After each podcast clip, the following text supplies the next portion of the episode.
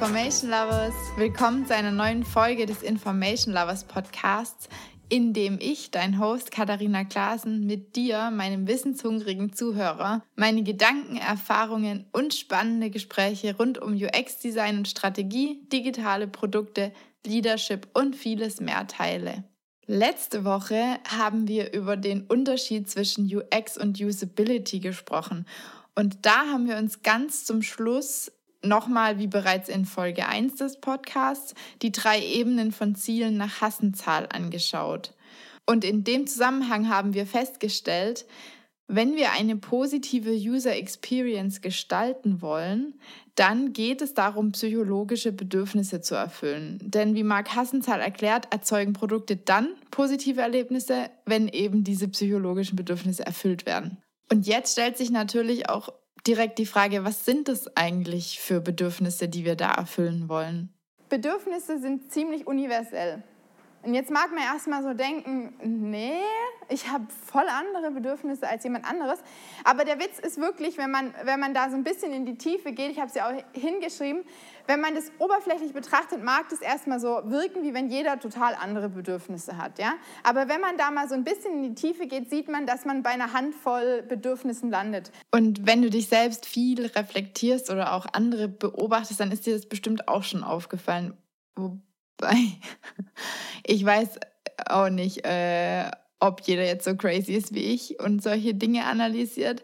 Aber jedenfalls kann man doch irgendwie fast alles, was wir so tun oder wann und wie wir reagieren und ebenso unsere Gefühle auf eine Handvoll Bedürfnisse zurückführen, oder? Und natürlich bin ich jetzt nicht die Einzige, vielleicht bin ich die Einzige, die da so crazy ist, aber ich bin nicht die Einzige, die sich für solche psychologischen Bedürfnisse begeistert. Und man kann relativ viel darüber lesen. Zum Beispiel wäre da die Self-Determination Theory, zu Deutsch Selbstbestimmungstheorie von DC und Ryan. Die sagen oder behaupten, dass es drei universelle psychologische Bedürfnisse gibt, die ganz wichtig für Motivation sind. Ja, also damit ich überhaupt irgendwie motiviert bin, irgendwas zu tun, wie wir ja schon gesagt haben, eine Handlung auszuführen, spielen diese drei Bedürfnisse eine ganz wichtige Rolle. Das Bedürfnis nach Kompetenz, das Bedürfnis nach Zugehörigkeit, Verbundenheit ja? und das Bedürfnis nach Autonomie, also sich so unabhängig autonom zu fühlen. Also hier ist die Sprache von drei psychologischen Bedürfnissen. Dem Bedürfnis nach Kompetenz, nach sozialer Verbundenheit, Zugehörigkeit und nach Autonomie. Das sind also laut DC und Ryan unsere Driver, unsere Motivatoren. Ähm, du kannst es ja auch mal bei dir selbst so ein bisschen überprüfen und überlegen, was dich intrinsisch motiviert, beziehungsweise umgekehrt vielleicht auch, wann du demotiviert bist. Wenn ihr motiviert seid, wirklich von innen heraus motiviert seid, gute Noten zu schreiben oder was Gutes zu leisten in der, im, im Studium. Vergleicht es vielleicht mal mit, mit der Schulzeit. Ich weiß, ich hatte ein paar Klassenkameraden, wo die Eltern total genau auf die Noten und sowas geguckt haben. Da kommt es ziemlich krass von außen. Also da kommt eine Erwartung irgendwie von außen, du sollst eine gute Note schreiben. Blablabla. Da gibt man diesem Schüler überhaupt gar nicht die Chance, von innen heraus zu spüren, ich will irgendwie eine gute Note schreiben. Ich will, ich will mich kompetent fühlen, ich will gewisse Ziele erreichen, ich will irgendwas erreichen, sondern dass dieses von außen auferlegte überlagert das, und das ist so mein Gefühl zumindest, wie das, wie das abläuft, überlagert das total. Und das sind dann oft auch, also ich hatte das Problem Gott sei Dank nicht, meine Mama war da irgendwie relativ cool. Ähm, die, die sind halt eigentlich die ganze Zeit nur unter Strom und gestresst, ja. Und viele sagen dann auf einmal, und im Studium war das auf einmal alles anders. Ja? Weil da haben sie sich selber bewusst dafür entschieden und da war das irgendwie nicht mehr so ein, jemand sagt mir, was ich tun soll und dann hatte ich auf einmal richtig Bock und dann war ich auf einmal auch richtig gut und dann war ich auf einmal richtig motiviert. Und wenn man dann aufhört zu studieren, ist es vielleicht sogar noch krasser. Das ist der, der Witz. Die Leute, die dann fertig sind im Studium, die kaufen sich teuer Kurse und ähm, lesen den ganzen Tag und wollen sich immer weiter weiterbilden und fortbilden, obwohl es eigentlich nicht mehr müssen. Der Druck von außen ist weg, aber vielleicht ist genau das der Grund. Und das ist eben, das ist so diese intrinsische Motivation ähm, nach Kompetenz oder, oder dieses Bedürfnis nach Kompetenz, Zugehörigkeit, Autonomie. Das sind eben ganz wichtige ähm, Bedürfnisse im Zusammenhang mit Motivation. Das war jetzt so mein Beispiel, das mir ganz spontan eingefallen ist, aber vielleicht kommen dir ja direkt noch ein paar andere in den Sinn. Und übrigens, ähm, wenn dich dieses ganze Motivationsthema interessiert, dann lege ich dir das Buch Drive von Daniel Pink ans Herz. Und ich kann dir das ganz gerne auch in den äh, Show Notes dann einfach verlinken, dann findest du es direkt. Und ansonsten, wenn wir jetzt mal noch weiter nach Input zu psychologischen Bedürfnissen schauen, ähm, da kennst du ganz sicher auch die Maslow'sche Bedürfnishierarchie. Die äh, werden jetzt immer ganz gerne in so einer Pyramide dargestellt, aber soweit ich das weiß, ähm, kommt diese Pyramidendarstellung gar nicht von Maslow. Aber ähm, wichtig ist halt einfach nur, dass es da so eine gewisse hierarchische Ordnung innerhalb der Bedürfnisse gibt. Jetzt ist es so, man kann es nicht so verstehen, wie man es oft interpretiert, dass das unterste Bedürfnis oder das erste Bedürfnis muss erfüllt sein und erst dann habe ich das, verspüre ich das zweite Bedürfnis. Ja? So wird es ja oft mit dieser Pyramide interpretiert. Ja? Ich habe ein physiologisches Bedürfnis, wie zum Beispiel nach Atmen und, oder Nahrung, Wasser, Schlaf, so diese Grundbedürfnisse. Ja? So, ähm, und erst wenn die alle erfüllt sind, dann, ich, dann äh, spielt für mich dieses Sicherheitsbedürfnis das zweite eine Rolle nach körperlicher und seelischer Sicherheit. Ähm, nee, das überlagert sich so ein bisschen, ja? Das ist jetzt wichtig zu verdeutlichen, bevor wir uns eben diese unterschiedlichen Ebenen anschauen. Gerade auch, falls du die Pyramide schon gesehen hast, also diese Pyramide mit den fünf unterschiedlichen Stufen. Und ich glaube, es sind jetzt inzwischen mehr als fünf, aber sei mal dahingestellt. Ähm, beziehungsweise vielleicht kann man es auch Schichten nennen. Die Pyramide sagt jetzt eben nicht aus, dass die vorangehende Stufe oder Schicht komplett erfüllt sein muss, also die Bedürfnisse, die da drin angeordnet sind, bevor die Bedürfnisse in der darauffolgenden Stufe überhaupt eine Relevanz haben. So ist es nicht ganz zu betrachten. Aber es gibt schon so ein bisschen eine Reihenfolge und das ist wie gesagt einmal physiologische Bedürfnisse, dann Sicherheitsbedürfnisse, soziale Bedürfnisse. Das ist dann wieder so dieses, was wir gerade hier hatten, Zugehörigkeit, Verbundenheit, ja, Familie, Freundschaft. Dann Individualbedürfnisse, äh, Stärke, Erfolg, Unabhängigkeit, Freiheit, Ansehen, Prestige, Wertschätzung. Da schwingt so ein bisschen dieses Kompetenz mit, ne? was wir hier hatten. Und dann das Letzte, ähm, Selbstverwirklichung. Der Wunsch, das eigene Potenzial auszuschöpfen. Das ist vielleicht auch das, was ich so meinte, mit was ihr dann im Studium ganz stark spürt oder dann auch danach. Oder wenn ihr so Karriereziele oder sowas habt und sagt, ich will unbedingt bei der Firma arbeiten oder bla bla, ja. So.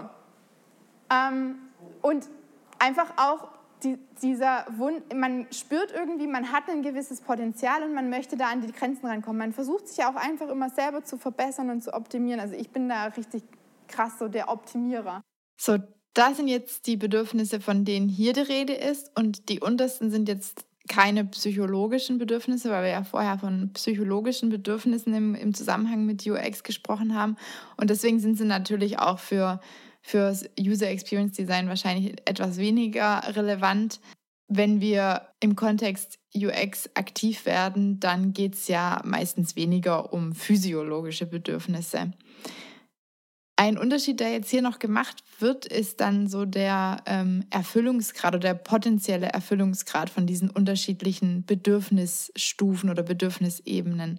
Weil alle, bis auf das letzte Bedürfnis nach Selbstverwirklichung, werden als Defizitbedürfnisse bezeichnet. Das heißt, erstmal, sie können überhaupt erfüllt werden und werden sie nicht erfüllt, deswegen Defizitbedürfnisse, dann geht es uns schlecht. Und das oberste Bedürfnis dagegen, also das nach Selbstverwirklichung, ist ein Wachstumsbedürfnis. Das ist also quasi unstillbar. Also es kann nie komplett erfüllt werden. Und darum geht es auch gar nicht, weil Selbstverwirklichung ist kein Endzustand, sondern ein Prozess. Also der Weg ist quasi das Ziel. Und der Weg zur Selbstverwirklichung ist das, was uns glücklich macht. Und übrigens auch dazu, weil ich ja vorhin schon das Buch erwähnt habe, auch dazu, zu diesem, ähm, ja, der, der Weg zur Mastery oder zur Selbstverwirklichung ist das Ziel und ein, ein schöner, guter und positiver Antrieb. Auch dazu findest du Infos ähm, in Drive von Daniel Pink. Genau. Und das, die ersten vier, die bezeichnet er als Defizitbedürfnisse und das das letzte ist ein Wachstumsbedürfnis, das ist eigentlich unstillbar, faktisch. Man wird nie einen Punkt erreichen, wo man sich komplett selbst hat, komplettes Potenzial ausgeschöpft hat. Ja? Aber das ist auch gut so, weil der Punkt hier ist gar nicht, an ein gewisses Ziel zu kommen, sondern der Weg ist quasi das Ziel. Dieses, ähm, ich glaube, da sprechen auch viele von Mastery, dieses immer besser werden, immer mehr aus mir rausholen, immer mehr optimieren, ja? Okay, jetzt haben wir auf jeden Fall schon mal zwei ziemlich interessante Quellen zu Bedürfnissen angeschaut. Und wir haben ja auch irgendwie schon so ein bisschen gemerkt, dass sich da einige Dinge wiederholen oder ähneln. Was ja auch gut ist und irgendwie auch Sinn macht, ne? Gibt uns ja auch so ein bisschen Sicherheit, dass das alles irgendwo schon richtig ist. Und ich orientiere mich jetzt bei meiner Lehrveranstaltung, aber auch sonst bei meiner Arbeit an den zehn Bedürfnissen nach Sheldon und Kollegen und das entsprechende wissenschaftliche Paper, also falls ihr danach mal schauen wollt, trägt den Titel What is Satisfying About Satisfying Events? Testing 10 Candidate Psychological Needs. Und ich gucke auch gerne mal, ob ich das euch hier in den Show Notes verlinken kann. Also werft da ruhig mal einen Blick rein. Also ich habe bisher in meinen Veranstaltungen eigentlich immer nur mit den zehn Bedürfnissen nach Sheldon gearbeitet.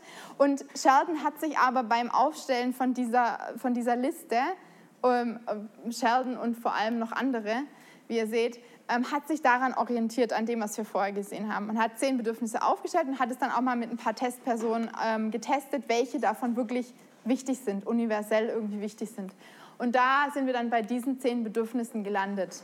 Das Ziel war also, zehn Kandidaten psychologischer Bedürfnisse zu finden und auf ihre Relevanz zu prüfen. Und um eben diese Kandidaten zu finden, wurden die genannten Quellen herangezogen. To derive a set of candidate needs for, for, the study, we drew from a variety of psychological theories. As a foundation, we used DC and Ryan's Self-Determination Theory of Motivation und so weiter, wie wir ja auch schon gesagt haben. Und dann noch, we also drew from Maslow's theory of personality and its set of five fundamental needs physical health, security, self esteem, love belongingness and self-actualization. Und auch sie haben dann eben aufgezeigt, dass es gewisse Überschneidungen zwischen diesen beiden Theorien gibt. Notably, Maslow's conception of a love or belongingness need is essentially equivalent to DC and Ryan's relatedness need in that both address feelings of interpersonal connection. Thus, the two models are redundant on this score. Aber sie sagen auch, dass es wichtige Unterschiede gibt. However, we believe that there are important differences between DC and Ryan's autonomy and competence needs and Maslow's self actualization and self esteem needs. Autonomy refers to a quality of self involvement in momentum momentary behavior, whereas self actualization refers to a sense of long term growth. Competence refers to attaining or exceeding a standard in one's performance, whereas self esteem refers to a more global evaluation of the self. Zuletzt sind sie dann so erstmal bei sieben Bedürfnissen gelandet. In sum, the two models together suggest seven different psychological needs that might be tested autonomy, competence, relatedness, physical security, self esteem, and self actualization. Um die Liste dann zu erweitern, wurden dann noch andere Quellen herangezogen. In addition, we consulted Epstein's cognitive experiential self theory. which specifies four needs or functions that all individuals must satisfy self esteem, relatedness, pleasure versus pain, and self concept consistency. Und auch hier gab es dann natürlich wieder Überschneidungen mit den vorangehenden The Theorien oder vorangegangenen Theorien, die letztendlich dann die Liste um nur ein Bedürfnis erweitert haben. Und das wäre das Bedürfnis nach Stimulation. Und für die letzten beiden jetzt noch fehlenden Bedürfnisse wurde dann noch eine weitere Quelle genutzt. Finally, we drew from a prominent lay theory of human needs, namely the American dream, assumption that happiness results when individuals acquire popularity, influence, and money luxuries. Allerdings wurden diese dann nur mit Bedacht und quasi so als Überprüfung hinzugefügt. Recent work indicates that these two experiential commodities may not be so important after all, and they may in fact and they may in fact may there is a mistake. Ein Fehler drin. And they may in fact be negatively related to well-being. Nevertheless we included them in order to test these recent findings in a new way and to allow prominent cultural as well as psychological theories of needs to have their say Und so sind sie dann letztendlich bei ihren zehn Testkandidaten von Bedürfnissen gelandet. Wir haben jetzt hier diese zehn Autonomie, Kompetenz, Zugehörigkeit, Selbstverwirklichung, körperliches Wohl, Stimulation, Reichtum, Sicherheit, Kontrolle, Selbstachtung, Popularität. Okay? Genau, das sind die zehn Bedürfnisse. Und Hassenzahl hat diese meines Wissens auf sieben Bedürfnisse reduziert, nämlich Verbundenheit, Sicherheit, Kompetenz, Popularität, Stimulation, Autonomie und Bedeutsamkeit. Und für heute soll uns das jetzt mal zum Thema Bedürfnisse reichen. Du weißt jetzt, dass das Erfüllen gewisser psychologischer Bedürfnisse zu positiven Erlebnissen führt, beziehungsweise dass es da eine wichtige oder eine, einen engen Zusammenhang gibt. Und du hast zudem ein paar Theorien und Studien kennengelernt, die sich mit solchen universellen psychologischen Bedürfnissen befassen. Und ich hoffe wie immer, dass es dir viel Spaß gemacht hat und dass du auch was für dich mitnehmen konntest. Und falls ja, dann lass es mich gerne wissen. Du findest alle Links, ähm, über die du mich so erreichen kannst, in meinen Shownotes. Und ganz besonders dankbar wäre ich dir auch für eine iTunes-Bewertung. Die sind so ein bisschen wie der heilige Gral, aber sind oder was heißt aber, und sind deswegen auch ganz wertvoll, weil irgendwie natürlich sich auch nur ganz wenige wirklich die Zeit nehmen, so eine iTunes-Bewertung abzugeben. Aber umso mehr weiß ich es natürlich auch zu schätzen, wenn ihr das macht. Und ja, ich würde auch echt voll gerne mal wieder eine Bewertung hier im Podcast vorlesen. Das habe ich nämlich schon lange nicht mehr gemacht, weil ich, also entweder, ähm, entweder zeigt es mir die nicht mehr an oder ich habe wirklich einfach seit langem keine neue Bewertung mehr bekommen. Ja, also wenn du Bock hast, schreib mir eine und dann lese ich sie bei, dem, bei der nächsten Folge vor. Und um es euch oder dir so einfach wie möglich zu machen, habe ich übrigens auch einen Link zu meinem Podcast auf iTunes in die Show Notes gesetzt. Also wenn es passt, wie ich mir das vorstelle, dann solltest du da drauf drücken können und dann hoffentlich dort auch irgendwo eine Bewertung abgeben können. So, das war's jetzt aber. Ich wünsche dir eine wunderschöne Woche und ich freue mich schon aufs nächste Mal. Bis dahin, mach's gut. Ciao.